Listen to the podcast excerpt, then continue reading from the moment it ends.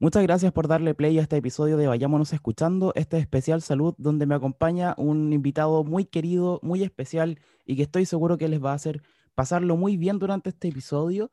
Les hablo de Manuel Acuña Medina, doctor rebelde, personaje local y excelente party person que además es presidente de la Asociación Gremial eh, Barrio Gastronómico Plaza Perú. Eh, por ende tiene hartos que decirnos respecto del rubro gastronómico, un montón que decirnos también de Concepción y desde su área profesional también tiene un montón que decirnos respecto a lo que estamos pasando, porque la verdad es que nadie está entendiendo mucho. Manuel, ¿cómo estás? Bienvenido a este programa. Todo bien, Milo. Muchas gracias por la invitación. Feliz de estar ahí conversando y escuchándonos. Qué bueno, es la idea, es la idea y es la invitación de este programa.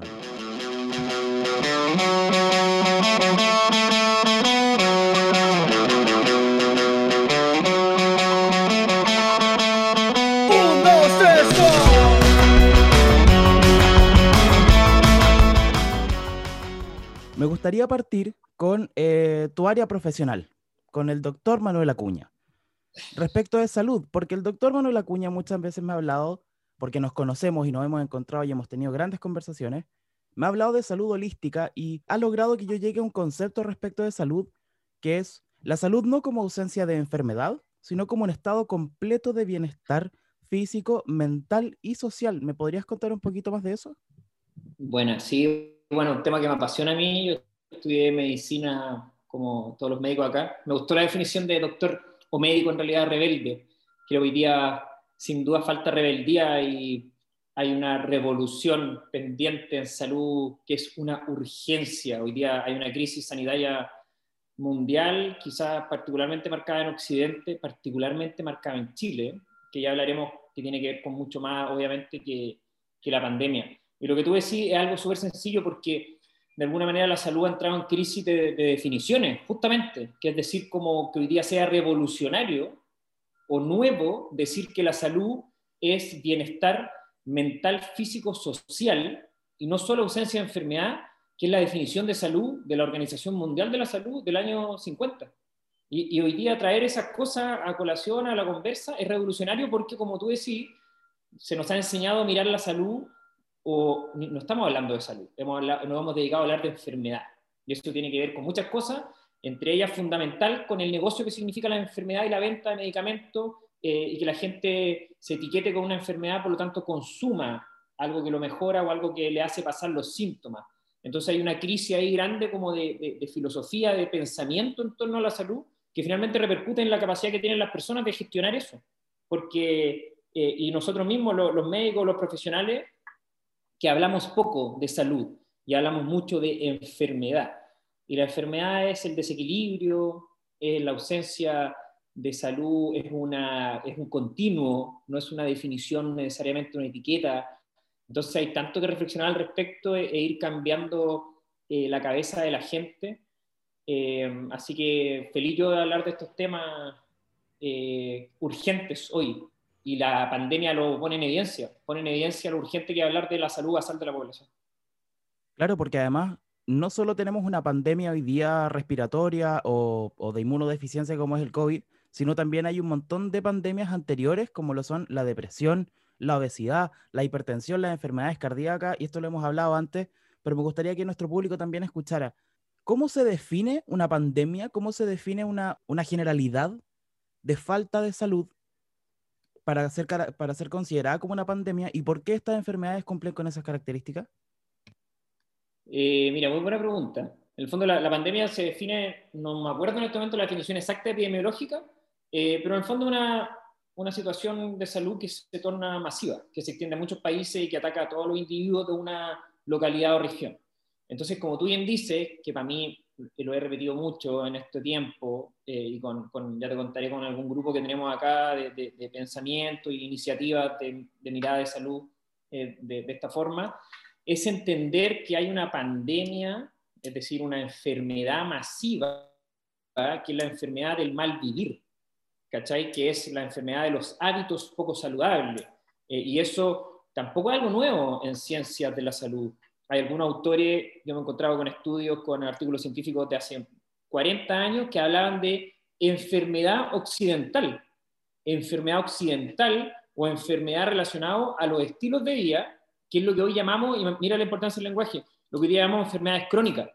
Entonces, ¿cómo nos cambia la cabeza si a la diabetes, en vez de decirle enfermedad crónica, o a la hipertensión, o al cáncer incluso, a estas enfermedades, en vez de decirles crónicas, les decimos enfermedades occidentales, o enfermedades de los estilos de vida, o enfermedades del estilo de vida occidental. Entonces ahí vamos entendiendo que es la pandemia de ciertos hábitos y de la ausencia de hábitos originales, por así decirlo, del ser humano, coherentes con el ser humano, los que acercan la enfermedad moderna. Eh, entonces es súper relevante hacer patente esa pandemia porque luego esa pandemia se va normalizando, porque vamos normalizando el, comer eh, comida chatarra, vamos normalizando el no tomar sol, todo lo contrario, nos asusta más el sol, vamos, vamos agarrando un desequilibrio hacia alejarnos de hábitos básicos para salud humana que deberíamos hacer todas las personas, respetar el ritmo circadiano, tener contacto con la naturaleza, eh, alejarnos del miedo, eh, comer comida real, movernos, juntarnos con los amigos.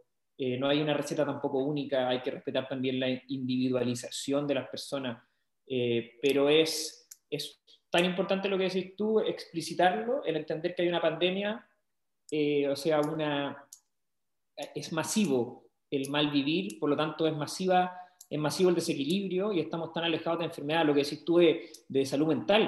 En Chile es gravísimo, es gravísimo la salud mental en Chile. El, y esto tiene que ver con hartas cosas. A mí me gusta mucho y, y, me, me, me, explotó la mente cuando empecé a leer a un filósofo que me fascina, que se llama Byung-Chul Han, que es su primer libro, lo amo. o el segundo, pero habla de la sociedad del cansancio. Y eh, imagínate lo, lo explícito que es, estamos cansados estamos cansados porque no paramos, porque estamos en esta sociedad del rendimiento, del consumir, del éxito a través de lograr cosas, del sacarle jugo a la vida, que se nos ha enseñado que ese es el éxito, y estamos cansados. Entonces, estas enfermedades psicológicas o neuronales, como llama él, el burnout, ¿no es cierto?, que es como el, quemarse, eh, y la depresión son las enfermedades que definen este tiempo moderno de este sujeto que él llama del rendimiento. Eh, de la autoexigencia también. Entonces, quizá ahí hay una base cultural que está marcada al final por el sistema económico. Entonces, la reflexión da para harto, ¿cachai? Y ojalá que seamos, eh, y sé que hay mucha gente que está conversando estas cosas, tú mismo, el grupo que, los grupos en que participáis. Entonces, ahí me hace más sentido todavía pensar en, en, en la medicina rebelde o, en la medicina revolucionaria, porque son urgencias de los tiempos, son imperativos de los tiempos hablar de estas cosas. Sí, de hecho Pepe Mujica dice que nuestro tiempo es particularmente revolucionario, pero no tiene ni conducción, ni conducción eh, consciente, ni siquiera instintiva. Y ese discurso está en un, disco chileno muy bueno. Eh, y, estoy súper de acuerdo contigo cuando hablas de, enfermedades occidentales. A mí también me gusta bien Chulhan. Y de hecho me, diste el pie para preguntarte, porque tenemos una sociedad hiperindividualizada en muchos aspectos tenemos la, doctrina de la competencia, no somos un país colaborativo particularmente. Y Byung-Chul Han habla también de eh, la depresión como una enfermedad narcisista, no como un impulso de querer encerrarse en sí mismo del individuo, sino como una obligación sistemática de encerrarse en sí mismo. Entonces, respecto del, del bienestar mental del cual estamos hablando y también del bienestar social, ¿cuál crees tú que es la condición actual de las relaciones sociales entre las personas? no solo con la pandemia, sino con la, con la cultura, si quieres, con, con la idiosincrasia de este país. Mm.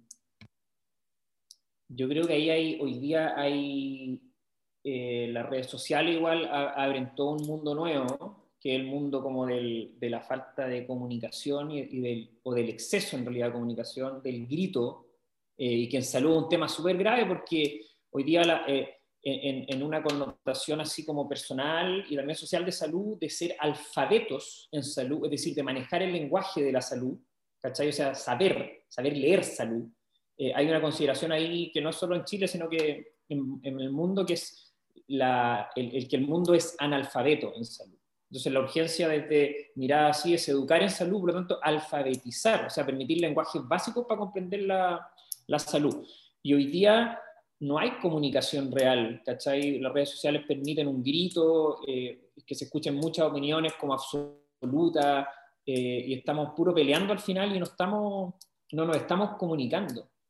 Eh, y quizá ahí falta, falta comunidad eh, contemplativa, también como dicen algunos filósofos, el juntarnos, el, hacer comunidad, no solo para comunicar e hipercomunicar, sino que hacer comunidad para estar juntos nomás. Y estar juntos y contemplar, contemplar la naturaleza, contemplar la música, tan importante en esto hacer el arte y la cultura. Eh, el carrete igual puede estar metido ahí, que hablaremos después de eso. O sea, el, el, juntarnos a, a, a, observar belleza, a observarnos a nosotros. Y hoy día la comunicación quizás está tan acelerada que, que producto de lo mismo hay, hay problemas y hay confusión. Y la gente no sabe, entonces está muy perdida. Con salud pasa mucho. Y yo que veo a hartas personas en consulta, la gente está mareada por exceso de información, que seguir esta dieta, que seguir la otra, que, que, vamos tomando estas religiones casi nutricionales o de estilos de vida como si fuéramos diferentes equipos. Y a mí me gusta pensar en ponernos la camiseta del ser humano, para todo, tanto para salud como para cultura, ¿cachai? O sea, pongámonos la camiseta del ser humano. Y en base a eso, respetando también las individualidades, el pasado y el presente y el futuro, ir eh, generando conversación desde ahí.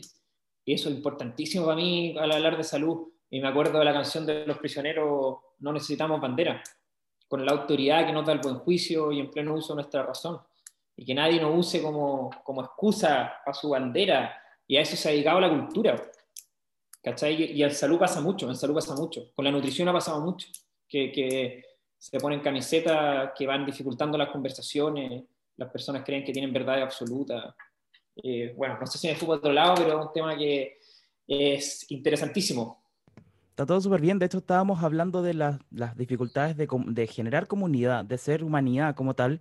Y creo que la competitividad es algo, de lo, es algo muy importante en eso. Creo que es lo que nos ha separado y nos ha segregado. Y, estoy súper de acuerdo contigo cuando dices que hay como camisetas. Creo que en los, en los, estilos de vida, en los estilos filosóficos incluso, hoy día se han generado bandos respecto de todo. Estamos en una etapa de polarización muy, muy intensa. Y de hecho, respecto de, esa, de esa polarización, te quiero preguntar, el bienestar social y mental en un contexto como el nuestro, que hace menos de dos años vivimos una explosión, vivimos una revuelta, vivimos un, una revolución, quieren decir algunas personas, pero creo que la revolución no es solo eso, sino que todo lo que ha ocurrido un poquito antes y un poquito después. Eh, ese encontrarnos del que hablas, ese, ese contemplarnos, abarca también observar esta realidad y proponer una cuestión distinta?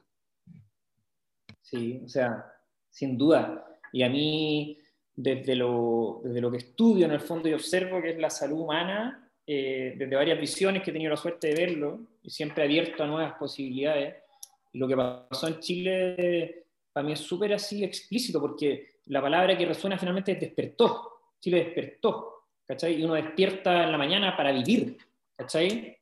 Eh, y ahí te hablaré de Casa Vive, que es nuestro proyecto con un grupo de amigos en Concepción.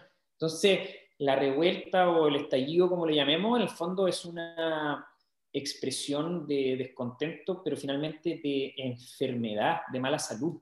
¿Cachai? Porque la gente que está saludable, entendiendo que la salud es bienestar mental, físico, social, no, explota, no explota porque estamos bien. Y esa explosión es desde el desequilibrio, eh, la desigualdad, eh, que finalmente repercute en esta salud social y salud personal finalmente. En el fondo es decir, la gente está mal y uno lo ve en la calle, la gente está mal, está, mal eh, físicamente, está mal en, una agresividad, en una competencia, en una autoexigencia, eh, no, nos exigimos, nos explotamos a nosotros mismos, nos enseñaron eso. Y, eso es, ese, aprendizaje cultural está metido ahí, nos enseñaron a ser el mejor, a, producir, a que el éxito está en lograr cosas, a ponerle número a todo.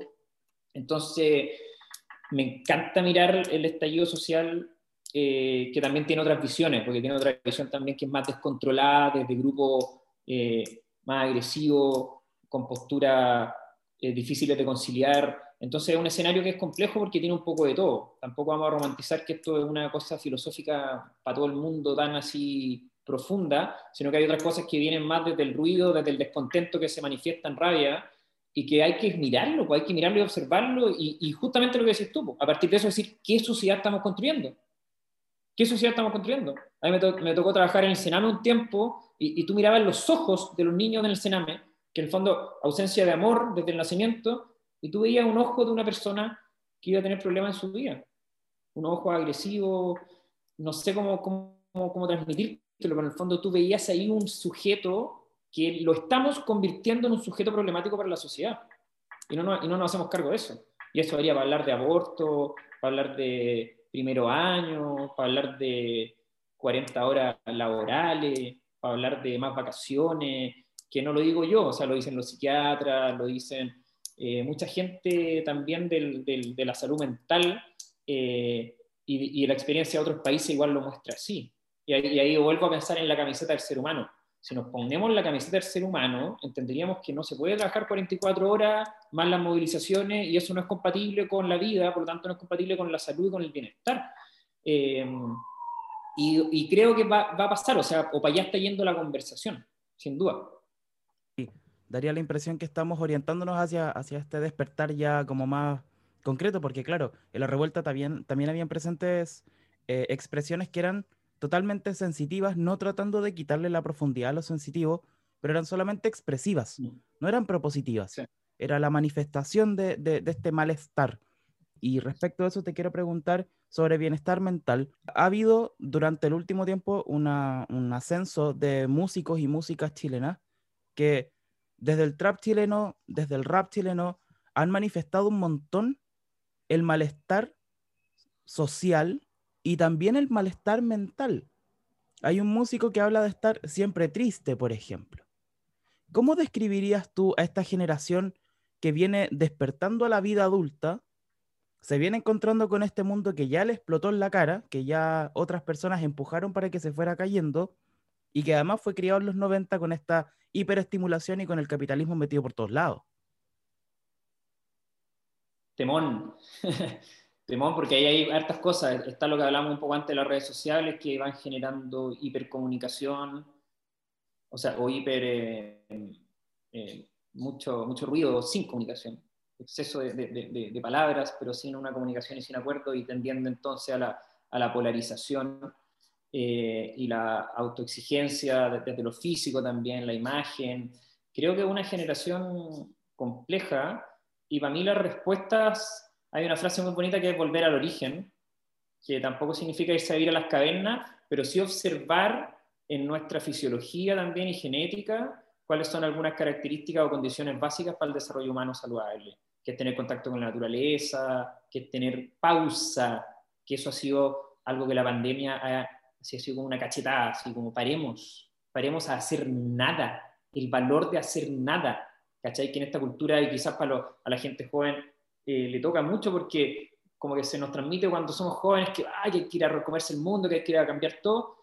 Paremos un rato, hagamos nada, el ocio, valoremos el ocio para dar paso a la creatividad y a la reflexión y que sean otras cosas y otros ritmos los que vayan eh, conduciendo quizá. A mí me gusta mucho la palabra lento desde la medicina, medicina lenta o medicina a velocidad humana, que se opone a lo que hoy día hacemos, que dolor de cabeza, paracetamol, eh, síntoma, bloqueo, síntoma, bloqueo, 10 minutos consulta, todo rapidito, rapidito, rapidito, producción.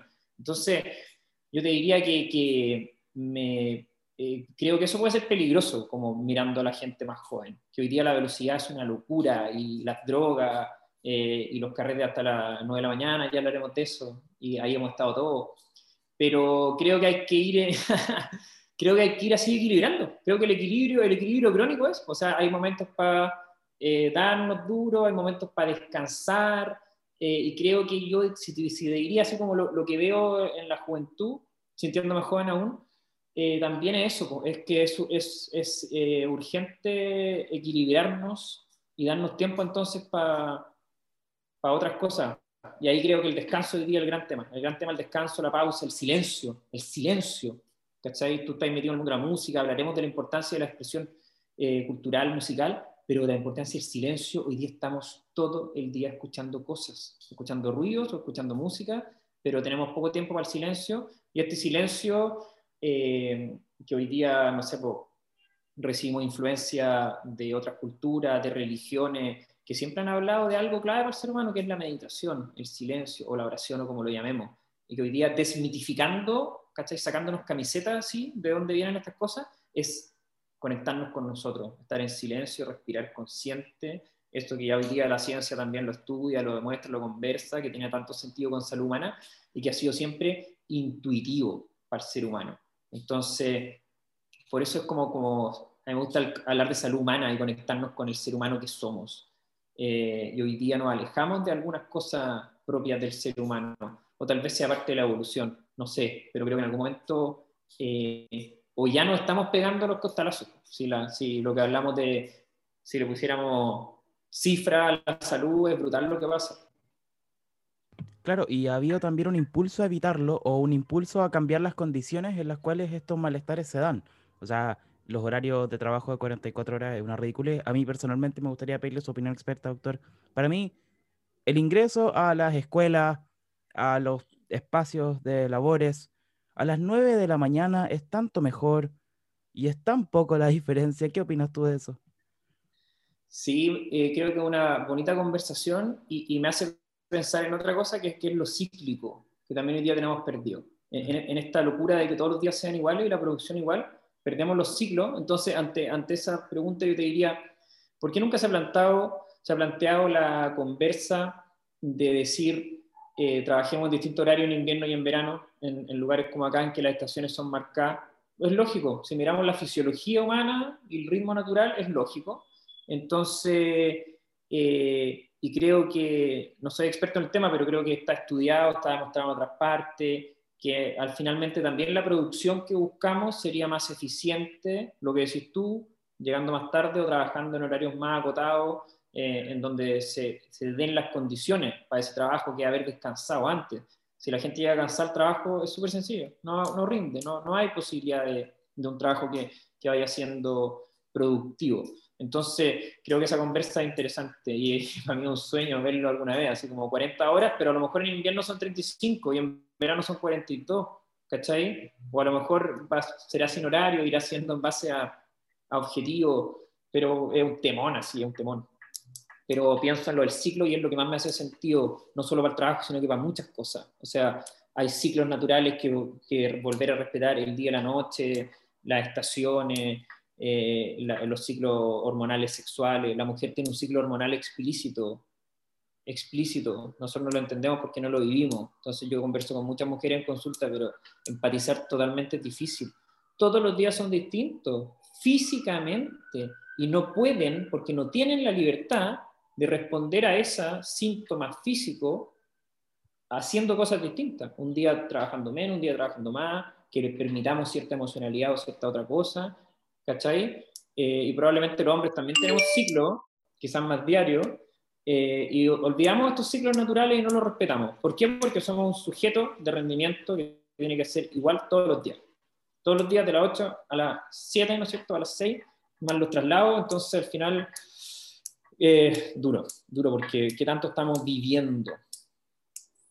Parece que re poco, pues de hecho algunas mujeres han planteado, algunas mujeres feministas que laboralmente debiese respetarse la menstruación como un evento importante en la vida, o sea, que trasciende la importancia del mercado y, por cierto, de las labores de trabajo remunerado, porque existe también otro trabajo, eh, y que debiese estar determinado el poder faltar al trabajo, el poder, porque te sientes mal, o sea, es una cuestión, a mí me, me genera mucha curiosidad el tema, porque es en un ciclo, saber cuándo te vas a sentir mal. Es al final un camino hacia una purga que tú y yo no vamos a entender porque no somos menstruantes, que muy probablemente tengamos que preguntarle a alguien que sí lo haga, que nos explique, pero es un camino hacia una purga que sabes cómo va a ser o tienes alguna noción y tienes la obligatoriedad de igual cumplirle a otra persona que además por la brecha de género en el acceso a eh, cargos eh, administrativos de alto rango, probablemente sea un hombre el que te esté diciendo, que tienes que ir igual. Entonces, realmente parece que está todo medio mal hecho en función de lo humano. Sí, es que claro, si analizáis eso, dejamos de mirar al ser humano como un humano. Em, nos miramos como máquinas quizás, buscando rendimiento y ahí es muy probable que ocurran los, los desequilibrios.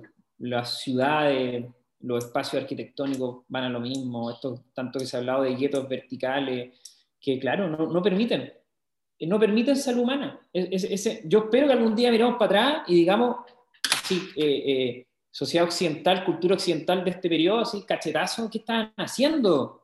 ¿Qué estaban haciendo con el ser humano? Es una falta de respeto mayúscula para el ser humano. es, es entender que el ambiente, esto, esto es fisiología genética, el ambiente determina la célula, el ambiente determina y cambia la genética finalmente. Entonces hoy día estamos siendo unos faltos de respeto con, en lo que crea cada uno, pero con esta creación, con este momento, con este ser físico, mental, espiritual, eh, capaz de muchas cosas, creativo, eh, un animal finalmente, eh, pero estamos siendo súper faltos de respeto con esta naturaleza o con esta condición humana. así que hay pega, eso es lo bonito. sí, hay pega, porque hoy día la salud está un poco situada como un privilegio, entonces hay que, hay que nivelar, hay que desagregar el privilegio para empezar a hablar de comunidad, para empezar a hablar de condiciones iguales mínimos. Y tampoco yo creo que la, la caricatura del socialismo está tan instalada en muchas personas que creen que el acceso universal a un sistema de salud digno sería una especie de atentado contra la libertad. Entonces, estamos también en un momento, como tú decías hace un rato, de polarización, en el cual todas estas ideas tienen una contraparte que además por su naturaleza es bastante agresiva y nos queda un montón de pega, nos queda un montón de debate y nos queda un montón de trabajo. Mm. O sea, creo personalmente que tenemos una sociedad que eran unas piedras apiladas en una pared y que se cayeron todas, pero además que está incendiándose. Entonces, tenemos que apagarlo, tenemos que ordenarlo, tenemos que recogerlo, tenemos que hacer un montón de cosas. Lamentablemente, muchas personas no tienen las condiciones físicas, mentales y sociales para ir a hacer ese trabajo siquiera. Mm. Entonces ahí creo que eh, las personas que podemos hacerlo, por alguna razón tenemos la disposición, tenemos que hacerlo y es la naturaleza igual de este programa y es la naturaleza también de haberte invitado porque eres una persona que lleva mucho rato diciendo estas cosas, que mm. lleva rato con esto, que lleva rato educando. Y, y no te hablo de educar en una charla, sino que encontrarte con alguien, conversar y en esos 15 minutos dejar algo. Y creo que esa actitud es profundamente rebelde y de ahí viene para mí eh, la definición de médico rebelde. Porque otros médicos te, no, anda a verme a la consulta. Yo me encontraba contigo en Chacabuco y hemos conversado y he aprendido algo. Para quienes no sepan, Chacabuco es una avenida muy linda de Concepción. Y a propósito de Concepción, doctor, a propósito de Concepción, Concepción es una ciudad que fue igual conocida a nivel nacional eh, como uno de los escenarios más violentos de la revuelta como uno de mm. los escenarios más intensos, pero también anteriormente era una ciudad mm. conocida por su bohemia, mm. una ciudad en constante fiesta. Y quiero preguntar, la salud y la fiesta, el bienestar social, el bienestar mental y la noche, el transitar por el baile, por la música, por la risa, ¿cuánta relación hay ahí?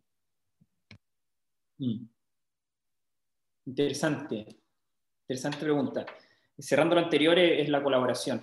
Yo creo ahí como falta colaboración, falta estar dispuesto a, a, colaborar, a conversar, a conversar. Yo he aprendido mucho conversando con personas y soy un agradecido de tener, que tener la oportunidad de conversar con personas todos los días. Bueno, eh, y Conce, yo soy fanático de la ciudad de Concepción.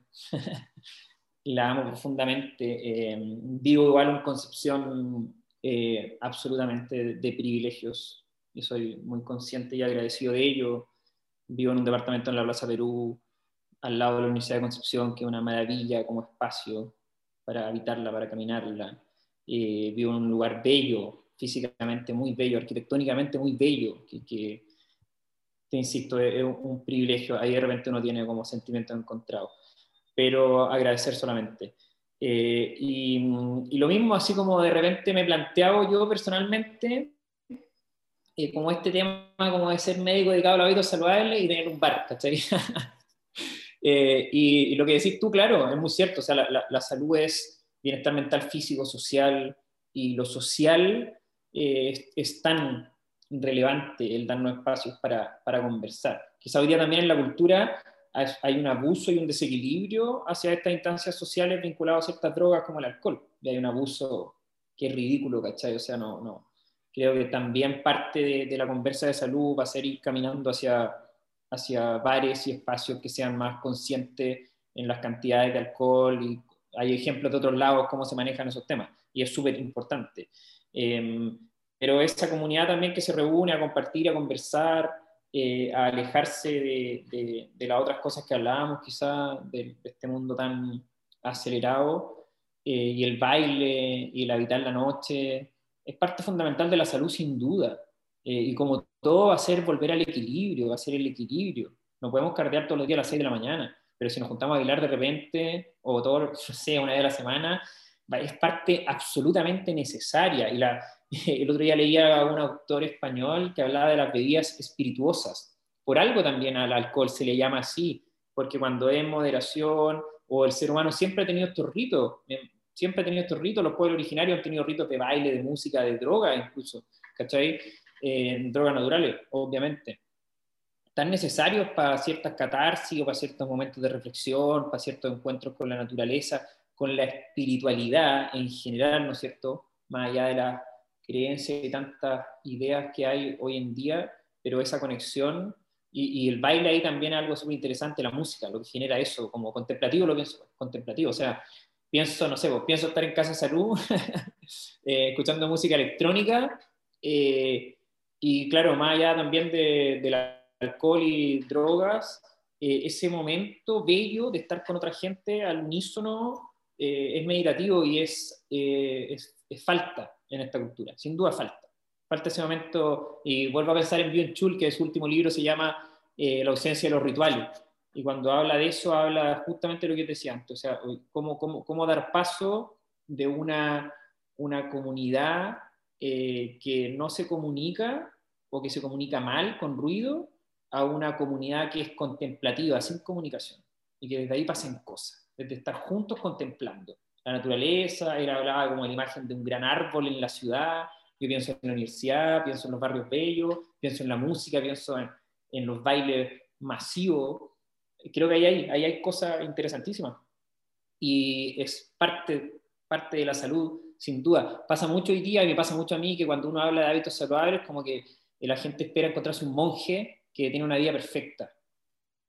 ¿Cachai? Y eso también hace daño y a la gente le hace daño porque el auto exige hacer perfecto. Entonces yo estoy siguiendo una dieta y si me salgo, ah, arruiné todo. No, si acá no hay perfección, acá hay una vida humana compleja que tenemos que ir aprendiendo a gestionar hacia un equilibrio y una felicidad crónica. ¿Cachai? Eh, también lo escuchaba en otros lados, un médico argentino que habla como de salud crónica que me hace tanto sentido, me encanta. Qué lindo hablar de, felicidad crónica, un estado permanente, inevitable de felicidad. Y sabes que hablabas de casa de salud y yo recordé la sensación de estar con muchas personas en un lugar muy cerrado, manos arriba, pelos al viento, música fuerte, vasos sonando, gente bebiendo, haciendo salud, haciendo salud. Y, qué difícil hoy día pensar en este contexto. Yo igual, eh, ah, la pandemia me pilló trabajando en una discoteca. Y extraño estar dentro y fuera de la barra. ¿Cachai? Extraño mucho ese espacio. Y hoy día pienso, ¿cómo podremos volver ahí? ¿Podremos eventualmente, cómo lo haremos?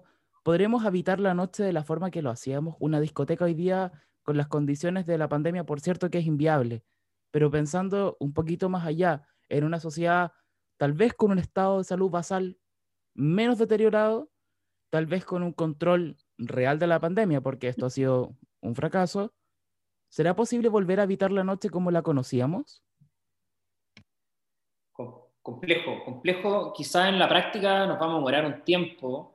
Eh, hay mucho, hay miedo, ¿no es cierto? Hay, que, hay una responsabilidad cultural frente a lo que tú decías y frente a la población más débil, que hoy día es mucha por los malos hábitos. Entonces, la responsabilidad ahí cuando somos tanto es compleja de, entender. Yo creo que será en un año más, quizá, tendrá que ver con la vacuna, tema también complejo. Eh, y cuando tú me mandáis algunas preguntas antes de eh, pensar en la noche, y, se me vino el tiro la idea como la noche igual, como, como lo que estamos hablando hoy día de noche, esa noche es un estado mental. ¿Cachai? Es, una, es, una, es, una, es un momento, es un estado mental de noche. Entonces, a mí me ha pasado igual en pandemia, que me he juntado a carretear con algunos amigos ocasionalmente, eh, de día, ¿cachai? O en la naturaleza. Y eso también para mí puede ser desafiante de lo que nos haga reflexionar estos tiempos de pandemia. Estar encerrado en el mall no tiene sentido en verano ir a encerrarse en un lugar, pero quizás tampoco tiene sentido ir a encerrarse en una discoteca teniendo la naturaleza, ¿cachai? Para ir a bailar ahí, ir a disfrutar ahí y hacer exactamente lo que hacemos ahí escondido, pero abierto, si no hay nada que ocultar. Si somos felices no hay nada que ocultar y no necesitamos la noche para eso. Y quizás pienso mucho en eso, como que a todos a nos ha pasado, como, como esa necesidad de la noche para ir a, hacer ciertas cosas. Oye, hagámoslo al aire libre, conversémoslo entre todos, pongámonos de acuerdo.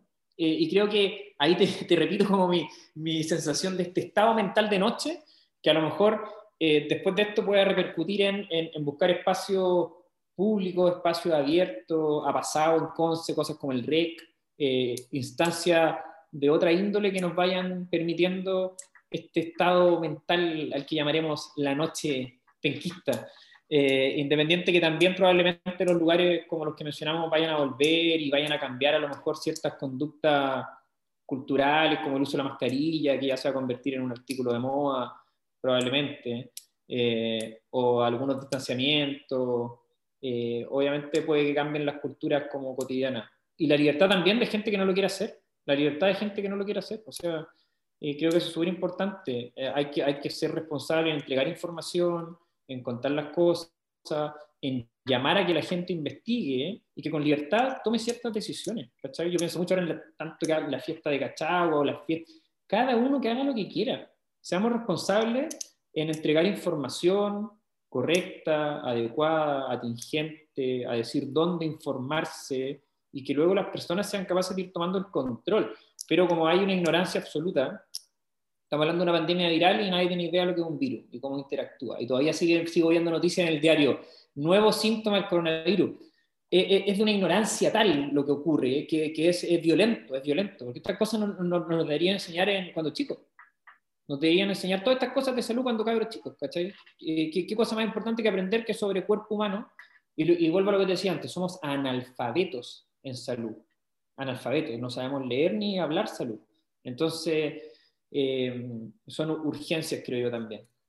No, no, sé cómo fue ese tema desde la noche, pero bueno. No, y perfecto, porque la noche abarca todo eso. ¿Cuántas veces hemos tenido conversaciones así de profundas de noche? Y al parecer... Pues, cambiando, el, cambiando el mundo. Totalmente. Hemos hecho sociedades nuevas, comunitarias. Hemos fundado París en, entre copas y ceniceros. Eh, me gusta mucho esto del estado mental de la noche, porque, por cierto, cuando tú hablabas de juntarnos en un lugar, yo inmediatamente pensé en un árbol gigantesco, con unas luces apuntando desde abajo, con gente con cintillos en la cabeza, todo muy hermoso, ¿me entiendes? Con una barra con frutas y, y todo muy lindo y todo muy distinto.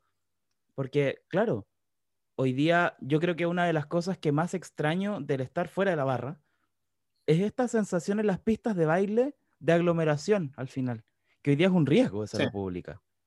Esta idea de estar en una pista con mucha gente y que te pasas a empujar con alguien y no pasa nada, buena onda, toma, quieres un poco de mi trago, quieres un poco de mi trago, que hoy día sería una, una irresponsabilidad ofrecerle a alguien de tu trago. Entonces, creo que se, se, nos puso la realidad de frente y yo creo que la perdimos. Mm. Yo creo que lo que conocíamos ya no va. Probablemente las discotecas vayan a abrir, pero no sé si como las mismas pistas de baile.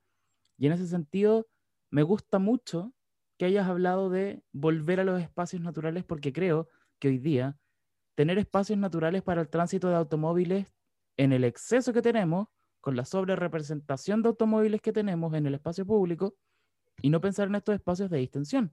Porque, por ejemplo, por, por nombrar un, un, un, un sinsentido que se me hace, se inauguró hace poco en Concepción una, un parque de entrenamiento en el espacio público de calistenia que queda a ocho minutos de otro. Queda muy cerca de otro. Y mm. ambas en el centro, ambas en lugares de una densificación no tan alta, pero al mismo tiempo una densificación explosiva y que tienen, no, son, no son barrios pobres. Y posiblemente las personas que ahí habitan puedan asistir a hacer deporte en otros espacios que no sean los espacios públicos.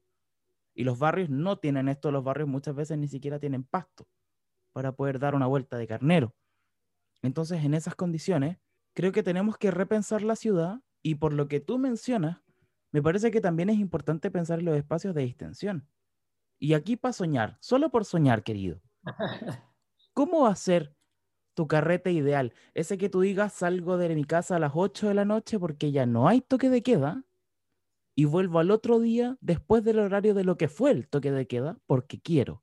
¿Cómo sería esa Mm. fiesta de vuelta de pandemia? Qué bonita pregunta, ¿no? Yo pienso el tiro en un espacio abierto, pues, ¿cachai? Una fiesta arriba en el cerro, ¿cachai? En, en el parque metropolitano, algo así, que nos permitamos esas cosas. Y uno ve ejemplos en otros lados y, y- y acá se ven condiciones complejas para hacerlo, por, por seguridad, por esta misma injusticia y desigualdad que hemos generado, que hace que, que no todos tengamos las mismas condiciones finalmente de conciencia para participar de estos espacios. Pero me imagino un espacio abierto, eh, un buen baile, con, con, eh, con cerveza local, que también es un tema, ¿cachai? También cómo, cómo vamos permitiendo que el carrete sea más normal, ¿cachai? Dejemos de tomar basura, onda, si hay chela local, fomentémosla. Tiene, la salud finalmente tiene que ver con todo eso, ¿cachai? Con onda, ocupemos los espacios, pero, pero dejemos de tomar eh, eh, cristal, ¿cachai? Que obviamente es barata y por eso la tomamos, pero es una cerveza de mala calidad. Finalmente no es, no es, no es cerveza, si somos, es, lo mismo con el pan. Vas a comprar pan bimbo, pan como se llame, y no- es, es basura, no es alimento. Entonces pasa lo mismo con, con los copetes, pasa lo mismo con los cigarrillos versus el tabaco, ¿cachai? No voy a hablar bien del tabaco para la salud porque es nocivo, pero hay diferencia, obviamente, entre los productos naturales y los productos basura que nos vende la industria.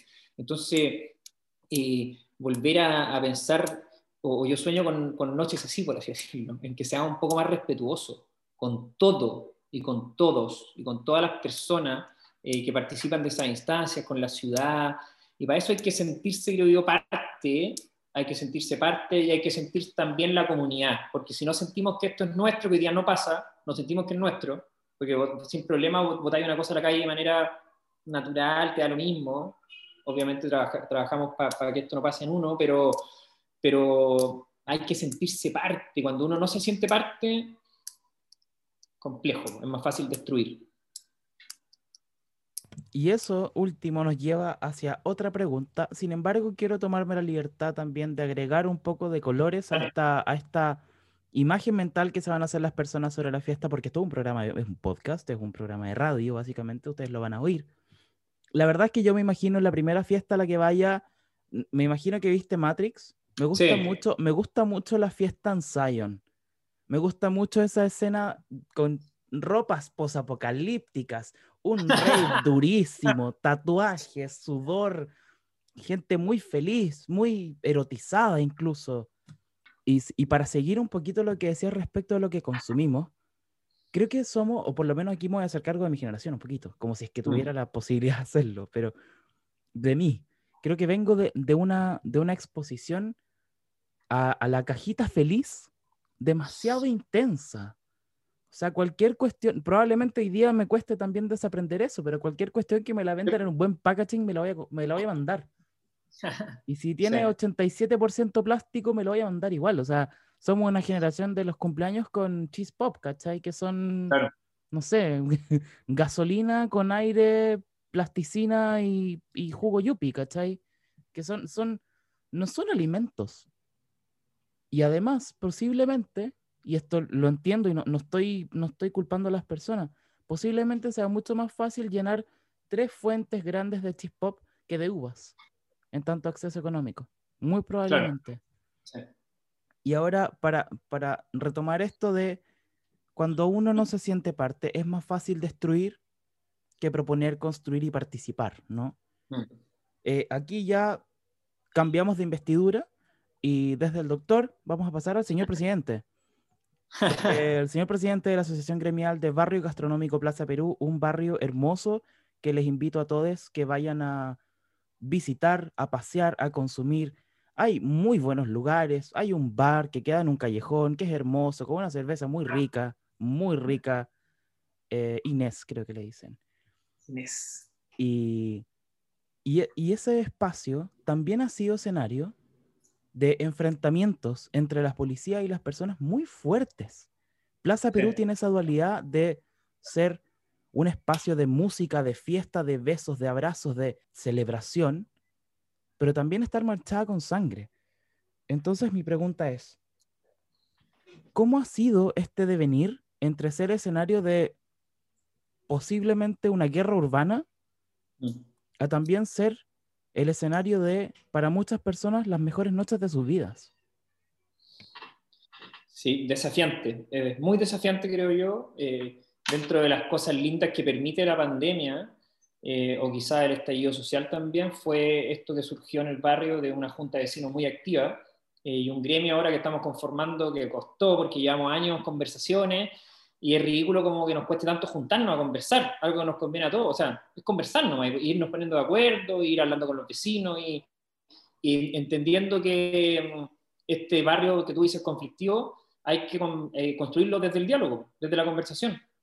Sentémonos a conversar todo. Y hemos estado en eso, que es lento, con la calma, pero hemos estado en eso, sentándonos con los vecinos, sentándonos con la autoridad de gobierno, sentándonos con la municipalidad, con la policía, con la seguridad, a ver cómo y cuál es el barrio que soñamos entre todos, que claro, es un barrio, o sea, bueno, yo estoy vivo acá y estoy absolutamente enamorado del lugar, o sea, es un lugar bellísimo arquitectónicamente, con un buen ambiente, eh, tristemente, como decís tú, ocurren a veces y notan a veces hechos de violencia, de narcotráfico, etcétera, y es pega de todos construir eh, para eso, eh, y, creo que también el, rubro gastronómico ha aportado algo en eso, porque cuando tú habitas un espacio desde una buena onda, como venir a pasarlo bien, y comer y, venir con los amigos, le permitía al barrio que se vaya transformando en ese espacio y que vaya desapareciendo quizás la violencia.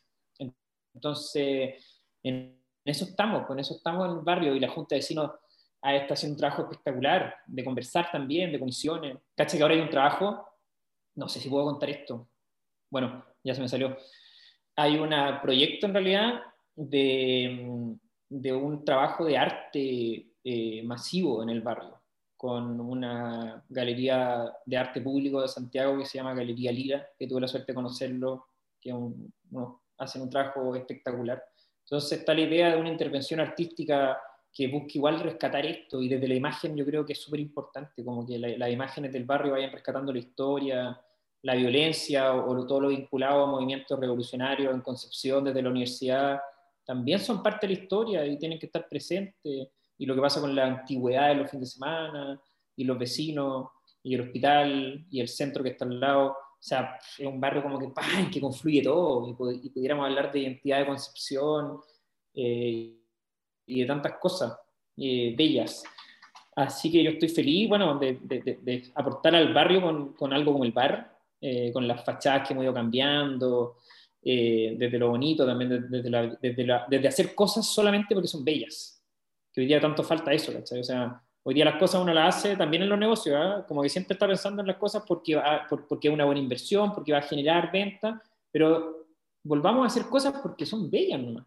¿Cachai? Cambiemos, nosotros ahí lo dijimos con el bar como una cosa explícita. Cambiemos la fachada todos los años porque es bonito, ¿no? Porque es bonito. Porque aportamos al barrio belleza y eso es, va generando cultura y felicidad. Entonces creo que para mí es un desafío del barrio como gastronómico. ¿Cómo somos capaces de ir generando mucho más que negocios? que hay muchos en la misma, están, casi todos los locatarios estamos en eso. Eh, y es conversar y ponernos de acuerdo con los vecinos en algunas cosas, pelearnos en otras, obvio. Es imposible que en un barrio donde hay vecinos y locales, bares, no nos peleemos por ruido, por basura, eh, y que de esa pelea vayan saliendo diálogo y que vayamos construyendo entonces nuevas soluciones. Y veo así un momento espectacular para el barrio porque la gente está en esa, o hay mucha gente que está en esa. Y, y el aporte para mí personal de cada uno es eh, escuchando. Que es tan sencillo, pero que es cosas que no pasan hoy día. Y a veces los WhatsApp no permiten eso, y, yo reflexiono mucho sobre eso, porque los grupos de WhatsApp pasa lo mismo que en Instagram en redes sociales. Grito, grito, grito, grito, grito, grito. Oye, juntémonos a conversar, o llámanos por teléfono, o juntémonos por Zoom. ¿Cachai? Y desde ahí creo que se van a poder ir construyendo cosas buenas y el barrio creo que tiene un presente, un pasado también, pero un futuro maravilloso. Y si todos visualizamos un barrio bello, esto puede ser así un orgullo para la ciudad, ojalá mucho más masivo, ojalá mucho más inclusivo, ¿cachai? Tanto en lo económico como en permitirnos espacios de, todo, de toda índole. Eh, es desafiante en un país tan injusto como Chile y que estamos tan separados, ¿cachai? Pero bueno, hay que trabajar para ello y qué lindo que haya un futuro tan bello de frente creo que eso solo ocurre cuando hay personas empujando para allá. Y comparto contigo que Plaza Perú para mí es como el verdadero centro cívico de la ciudad porque me daba la impresión de que Plaza Independencia se ha vuelto un poco el centro económico de Concepción. Mm, un, poco, un poco el epicentro donde se encuentran notarías, bancos, la catedral, que sabemos que es una institución más económica que espiritual. Eh, y Plaza Perú, claro, por Plaza Perú pasan las marchas desde la Universidad de Concepción. En Plaza Perú la gente va a ver vinilos en la noche, o sea, en los fines de semana, no sé si ahora, creo que no. Eh, en las noches la gente sale después de un par de cervezas, un par de gin tonics, después de un par de cositas, sale caminando como puede a transitar un espacio que se vuelve bello en las risas de las personas también. Y, además, Diagonal tiene una, que Plaza Perú da hacia una diagonal que se llama Diagonal Pedro Aguirre Cerda, para quienes no la conozcan. Tiene también la particularidad de estar muy forestada, de tener una temperatura agradable, de tener un aroma agradable, de tener un color agradable, porque está súper forestada. Y a mí me ha surgido, por un desafío que pronto les voy a contar, me ha surgido la necesidad de pensar en una ciudad reforestada. Y creo que si es que seguimos la línea de Plaza Perú hacia los barrios, que es como al final, para quienes no conozcan la, arquitectura o, o, la geografía de Concepción, pueden escuchar este episodio con un mapa porque les va a ser mucho más sencillo salir desde Universidad de Concepción, pasar por Plaza Perú y permear todo el resto de la ciudad y los barrios con vida, arte, naturaleza, risa, habitación y comunicación, que al final mm. es lo que me cuentas y te súper creo, está ocurriendo en Plaza Perú porque habían indicios de que así podía ser además. Mm. Y me gustaría preguntarte respecto al barrio, además de esta belleza que me cuentas del proyecto de arte, que siempre un proyecto de arte es hermoso y, les deseo lo mejor y tengo fe en que les va a salir muy lindo, ¿cuáles son, crees tú, las formas en que no solo el barrio Plaza Perú, sino, si quieres, el centro histórico, el casco histórico de Concepción, se está adaptando y está aprendiendo tanto de los gritos, los disparos, muchos disparos. O sea, tenemos que decir que Concepción ha escuchado una cantidad brutal de disparos. Eh, las explosiones, las detonaciones, los insultos, a también la distancia, los silencios, el cubrirnos la boca, que también es muy, muy simbólico. ¿Cómo, ¿Cómo crees tú que Concepción ha ido aprendiendo eso? Bueno, interesante porque creo que como nos acostumbramos a las cosas, uno se acostumbra rápidamente, y post estallido social nos acostumbramos a ver lugares destruidos o a cierta violencia. A mí la violencia en la calle siempre me produjo mucha mala onda. En, cuando nos ponemos en bandos, los dos bandos se ofenden y se tratan mal y eso creo que no genera nada, nada bueno. Em, pero yo creo que Conce tiene historia también como cultural de, renacer y creo que hay mucho análisis que se ha hecho, eh, no sé si romántico o real, pero que viene desde la imagen de los terremotos. Entonces, la, la quizás la capacidad que tenemos cultural, porque esas cosas permean evidentemente lo que nos cuentan los abuelos, las abuelas, los papás, los vecinos, los tíos, de una ciudad que se cae y que rápidamente vuelve a, a renacer y probablemente haya algo como bien de identidad penquista, de hecho nos llamamos penquistas porque estamos en Penco, entonces hasta nuestro nombre tiene y el mar nos movió para acá a, a patar. Entonces creo que ahí hay hay algo bonito de, las personas que viven acá, que es esta capacidad de, rápidamente rehacerse. Eh, y eso es esperanzador porque da la oportunidad de rehacer un, futuro que sea más inclusivo, que sea más solidario, que sea más alegre. Eh, y espera también de, que esto, esta respuesta vaya siendo masiva, o sea, que, que participe la gente realmente. A mí ahí con el tema de las elecciones me da un dolor de guata cuando participo el 50% menos. La alcaldía de Concepción la última vez se eligió con el, no sé si 40, no sé si llegó al 40% de la población. Entonces, eh, si esto que tú decís y esta respuesta ciudadana eh, no se manifiesta también en cosas concretas como la participación, como, como el gremio, como la Junta de Vecinos, que acaba de hacer un trabajo espectacular, como otras juntas de vecinos, como otras iniciativas ciudadanas que en la que yo sé que tú participas, eh, es el desafío, creo yo, hacer, hacer que estas cosas sean masivas eh, y que finalmente vayamos eh, patrocinando gente, ahora estamos a patrocinar gente para, para las candidaturas de, de constituyentes, que patrocinemos gente que tenga ganas de hacer las cosas diferentes, bien, alejado de otras prácticas sociales o políticas, de amiguismos y feudalismo y mafias, realmente mafias. Eh, entonces, nada, hay así yo soy bien idealista igual a veces para mis cosas, pero me imagino un Concepción así maravilloso. Creo que una ciudad con, con, viendo ejemplos así como Santiago, ciudades que ya son tan grandes y tan masivas y tan locas que me cuesta imaginar salud humana eh, o vida eh, y, ver espacios como Concepción en donde a lo mejor todavía tenemos la oportunidad de, de, frenar las construcciones de altura en el centro, de lo que decías tú, de, democratizar, democratizar belleza y espacio en los barrios, de espacios públicos, de inversión local. Creo que está ahí, pero la oportunidad. Así que instancias como esta, de conversación, de llamar a participar, creo que, creo que esa es. Así que a, construir, a construir. Esa es, así de simple, esa es. esta, esta de ir insistentemente conversando y escuchando, esa es. Doctor, presidente, querido, ha sido una conversación hermosa que espero que todas las personas que la escuchen sientan este alivio y esta emoción que esperamos transmitir. Me gustaría antes de despedirnos eh, que hagas tres invitaciones. Quiero que hagas una invitación como médico rebelde.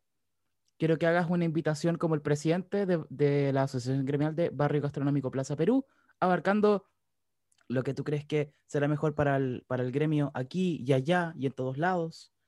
Y también una invitación como Manuel Acuña Medina a lo que tú crees que sea el periodo que vamos a enfrentar ahora. Partamos tal vez con, la, con la invitación médica, ¿no? Vale, bueno, la invitación médica hay mucho que decir. Me gusta el concepto de medicina rebelde, de medicina humana. Eh, como médico, tanto por conocimiento científico que tengo y, de fisiología y de genética humana, o sea, conocimiento duro y experiencia e intuición, hay que gritar el mensaje de que tomemos el control de nuestra salud, que nos dejen de mentir. No somos enfermos, somos sanos y tendemos al equilibrio crónico.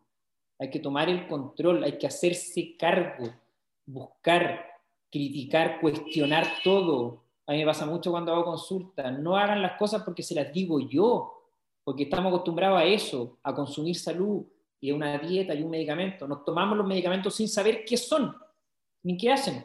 Nos tomamos medicamentos sin saber qué son. Entonces, tomemos el control, hagámonos cargo, busquemos, investiguemos, dudemos, dudemos. Eh, y escuchémonos también a nuestra intuición. Entonces, me gusta pensar ahí. Eh, así como de, cómo de ser pacientes, porque la gente con la salud siempre es paciente, se siente paciente. No, no, impacientémonos.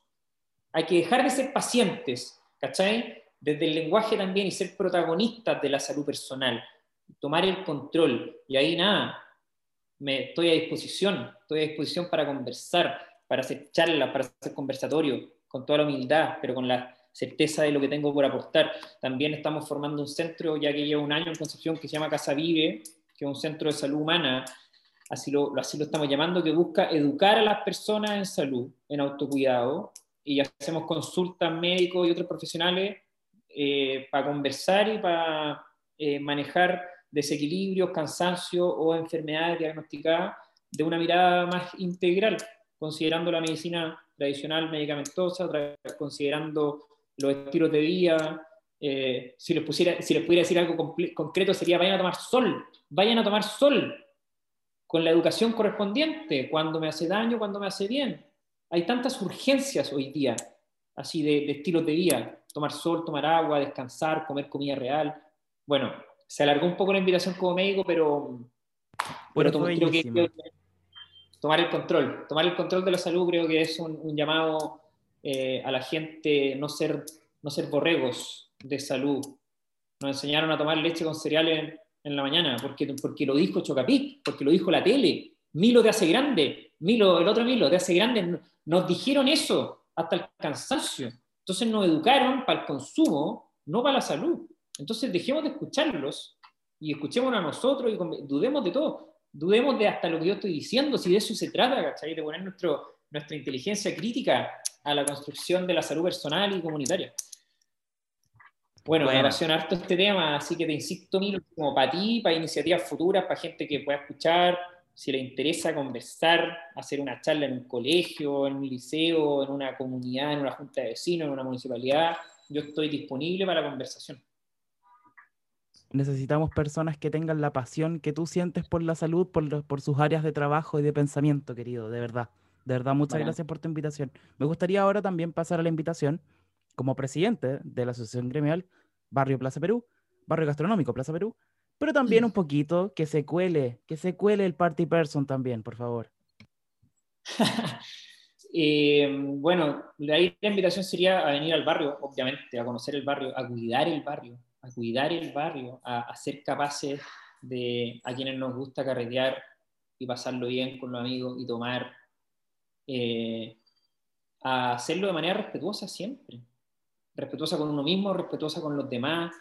Creo que hoy día el equilibrio es la respuesta, por lo tanto, el equilibrio en el carrete, ¿cachai? Tanto que puede ser como más moderación, como días descontrolados, que después vayan eh, continuados por días de descanso.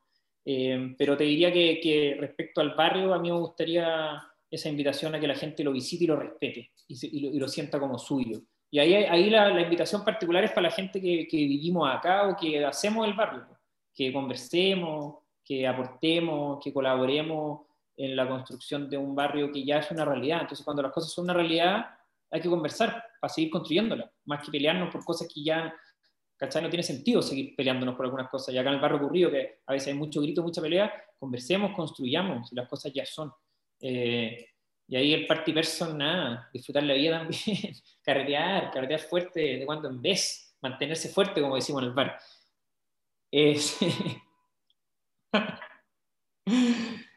es parte de la vida en este equilibrio crónico. Eh, y también permitirnos no hacerlo, ¿ah? porque el tema del carrete acá de repente son obligatoriedades. Y eso yo pienso mucho igual. También estas cosas que conversamos relacionadas al carrete y al alcohol también son eh, lenguajes aprendidos desde la felicidad que nos ha transmitido la publicidad relacionada al alcohol. Y el alcohol hoy día es un problema de salud pública importante. Entonces, si bien podemos invitar a celebrar y bacán celebremos, pero seamos responsables y no vinculemos eso con la felicidad, ¿cachai? Y no chaqueteamos al que no está tomando en el grupo y al que no está fumando y al que no fuma marihuana y al que no se droga. Nada, celebremos, lo respetemos, lo amemos, lo, ¿cachai? Y que el carrete, que así sea el carrete futuro, que así sea el carrete futuro, respetándonos y no, no obligándonos y esto es personal también, ¿ah? porque a mí me pasa, me pasa a todos, creo yo. Después te acostumbráis, te obligáis a que con el copete lográis solamente ciertos momentos con los amigos. Entonces ahí hay harta reflexión, pero cardiemos mejor en el fondo. Celebremos mejor. Celebremos más humanos. Muy bien. Hay un, hay un, hay, un, video eh, de Sam Smith donde alguien dice caí en este lugar y me gusta porque en este lugar no solamente aceptan quién soy, sino que lo celebran. Y me gusta lo que dices de celebrar nuestras amistades, sus hábitos y sus preferencias. Y me gustaría ahora que Manuel Acuña Medina, la persona, con todo esto que es, con el humano que es, con sus ideas, sus sensibilidades, sus sentires, sus propuestas filosóficas, nos haga una invitación a todo el mundo. Bueno, Milo, gracias. Te agradezco la conversa y a mí hay algo que me ha resonado mucho en el último año, que es el, agradecimiento como estado basal de mi experiencia humana. Eh, y eso es súper sencillo porque es agradecer, agradecer todo.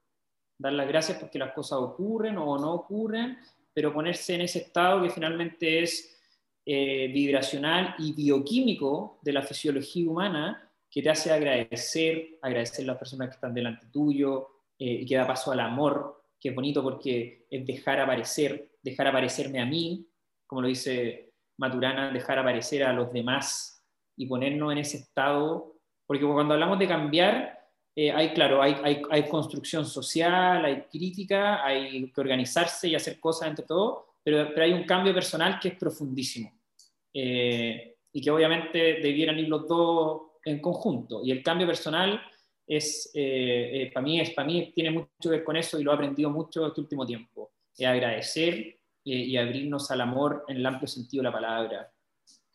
no criticar, no criticarnos, eh, amarnos a nosotros mismos y amar a los demás. Y, este lo que te digo, pucha, suena súper naive de repente, y es el mensaje de, de, toda la religión y de toda la filosofía, pero sigue siendo una urgencia, sigue siendo una urgencia decirlo, porque yo en mi experiencia tampoco tan grande de médico lo veo, que generalmente son la ausencia de agradecimiento y amor como estado pasable, y cuando uno ve la cultura que estamos manejando, ahí piteando, oye, agradezcamos hasta ese momento, hasta ese momento de dolor, de debilidad, de cansancio, eh, y eso cambia todo, porque cambia tu experiencia completa con el medio. Y finalmente yo construyo la realidad porque yo acá soy el que está viviendo en primera persona esta realidad que es mía, que es súper diferente a la de todos los demás. Entonces eso también nos lleva a la empatía después, cuando te das cuenta que las otras personas están en eso. Eh, pero eso yo diría que ha sido para mí transformador a nivel personal. Lo converso con la gente que consulta conmigo por diferentes temas eh, y creo que un mensaje así bello y simple. Y cuando uno empieza a agradecer, desde el lenguaje también, ¿ah? Eh, gracias, onda, mantra día, ¿cachai? Gracias por todo lo que me pasa, lo agradezco.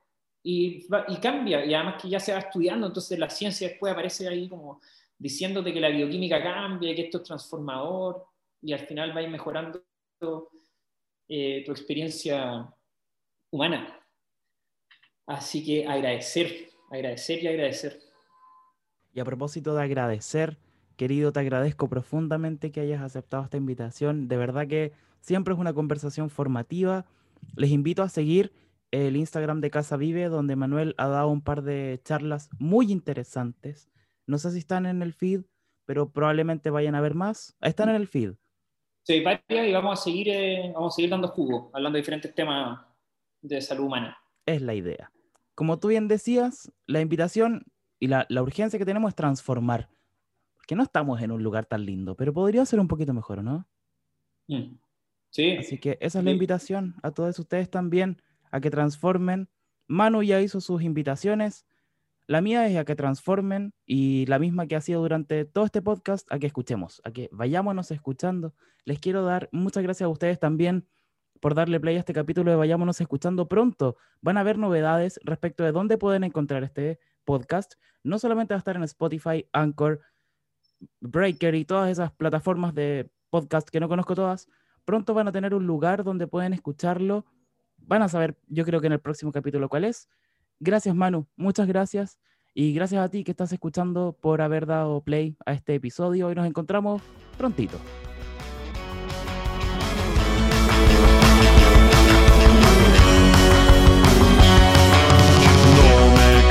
en la cabeza que volvieran a elegir. Ese delincuente experto en robar y reprimir.